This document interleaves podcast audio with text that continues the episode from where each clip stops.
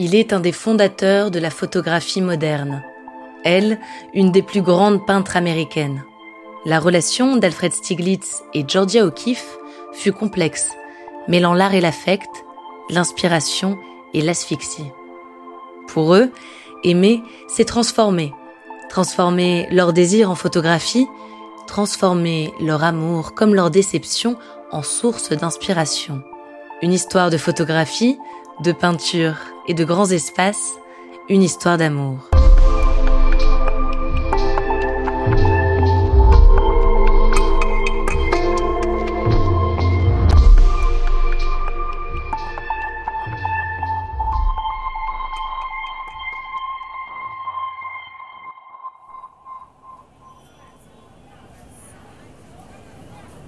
« 1916, New York.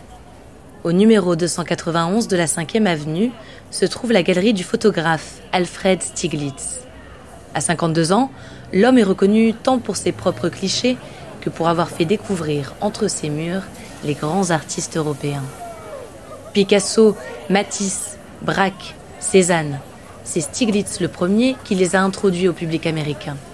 Car Alfred a bourlingué. Il prend ses premières photos à 19 ans à Berlin sur le vieux continent, il prend conscience que la photographie peut être un art à part entière. Il développe son œil et sa sensibilité. Après huit ans d'expatriation, il regagne sa ville natale, New York. En 1916, Stiglitz est un homme marié et un père. Un matin, sur sa pile de courrier, il découvre une large enveloppe. Une amie photographe lui envoie les œuvres d'une jeune artiste vivant au Texas, Georgia O'Keeffe. Alfred découvre les dessins tracés au fusain. Des compositions abstraites qui véhiculent les états d'âme de son auteur. Très enthousiaste, il s'écrie Enfin une femme sur le papier Il veut à tout prix la rencontrer. Georgia O'Keeffe a alors 29 ans. C'est une enfant de l'Amérique profonde. Elle a grandi dans le Wisconsin et a manifesté très tôt son intérêt pour l'art. Elle l'étudie à Chicago, puis à New York, avant de partir enseigner le dessin au Texas. Quand Alfred expose ses fusains, Georgia se rend à New York. Dès les premiers instants, une alchimie prend vie entre la peintre et le photographe. 23 ans les séparent, mais qu'importe. Difficile dès lors de séparer l'artistique de l'affectif. Albert voit en Georgia une muse, un modèle bien plus inspirant que sa femme trop mondaine qui lui interdit de prendre des photos à la maison. Alfred mitraille Georgia, sous tous les angles des portraits, des nus très sensuels. Chaque fragment de peau de Georgia se dévoile sur la pellicule. Son corps devient le sujet favori d'Alfred. Il lui dit Comme je brûlais de vous photographier, les mains, la bouche et les yeux et la gorge. Georgia n'est pas cantonnée au statut de muse. Alfred lui fait rencontrer le milieu artistique new-yorkais qui adopte presque immédiatement ses tableaux des fleurs comme on n'en a jamais vu, peintes en gros plan, à la limite de l'abstraction. Georgia dit Je sais que je suis incapable de peindre une fleur. Je ne sais pas non plus peindre le scintillement du soleil sur le sable par un beau matin d'été, mais j'espère pouvoir, à travers la couleur, transmettre mon expérience de la fleur ou l'expérience que la fleur rend importante pour moi à un moment donné. Beaucoup voient dans les fleurs de Georgia des sexes, féminin comme masculin. Les connaisseurs analysent chaque pétale, chaque pistil, sans que l'artiste confirme leurs interprétations. Très vite, Georgia est reconnue comme artiste et non plus comme modèle du grand photographe. En 1977, Georgia se remémorait cette période. Ce qu'Alfred faisait m'intéressait et ce que je faisais intéressait Alfred énormément. Tellement que son mot favori était non. Non à qui? À tous ceux qui voulaient quelque chose. Vraiment? Oh, Bien sûr. Il ne voulait pas que quiconque obtienne mes œuvres. Il voulait tout garder pour lui. Il aimait ce que je faisais et ne voulait pas le vendre. Il n'a jamais essayé de vendre mes tableaux. Il essayait d'empêcher les gens de les acheter.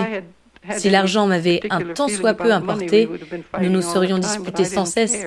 Mais je m'en fichais. Il aimait ce que je faisais comme j'aimais ce qu'il faisait. C'est pour ça qu'on s'entendait bien. Après six ans de relations clandestines, Alfred et Georgia se marient en 1924. L'apogée de leur amour est aussi celui de leur complicité artistique. Ils exposent ensemble aux Anderson Galleries. Mais rapidement, leur relation va s'étioler. Georgia a soif d'indépendance et Alfred de jeunesse. En 1927, il se trouve une nouvelle muse, Dorothy Norman, de 41 ans sa cadette, 18 ans de moins que Georgia. L'histoire se répète. Georgia étouffe dans cette relation. L'amour qu'il avait tant nourri la prive de toute créativité et inspiration. Après une dépression et une hospitalisation, elle décide de partir. Loin d'Alfred, au Nouveau-Mexique, elle revit, et son art aussi. Georgia peint sans cesse des paysages désertiques, des ossements d'animaux. Parfois, une fleur apparaît dans ses tableaux qui semblent sortis d'un univers fantastique. Alfred souffre de l'absence de Georgia. En 1937, il décide d'arrêter la photographie. Mais pas un jour ne passe sans que Georgia et Alfred ne s'écrivent. Quand Alfred meurt, en 1946, Georgia est à son chevet. Elle s'éteindra 40 ans plus tard, au Nouveau-Mexique. Entre 1918 et 1937, Alfred Stiglitz a pris 300 photos de Georgia O'Keeffe. Elle fut sa principale inspiration. Georgia, quant à elle, doit une part de sa renommée à Alfred et ses relations, bien qu'elle ait su s'en émanciper. Aujourd'hui, leur relation passionne bien au-delà de cette Amérique qui les a tant inspirés.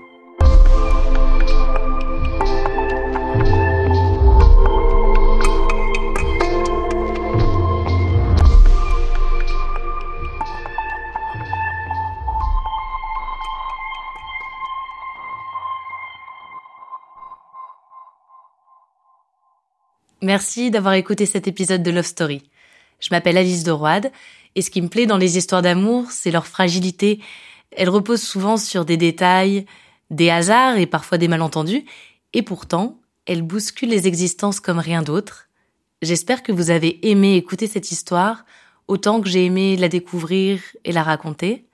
Si c'est le cas, abonnez-vous à Love Story, partagez les épisodes qui vous marquent. Vous pouvez aussi donner une note à ce podcast. Merci beaucoup.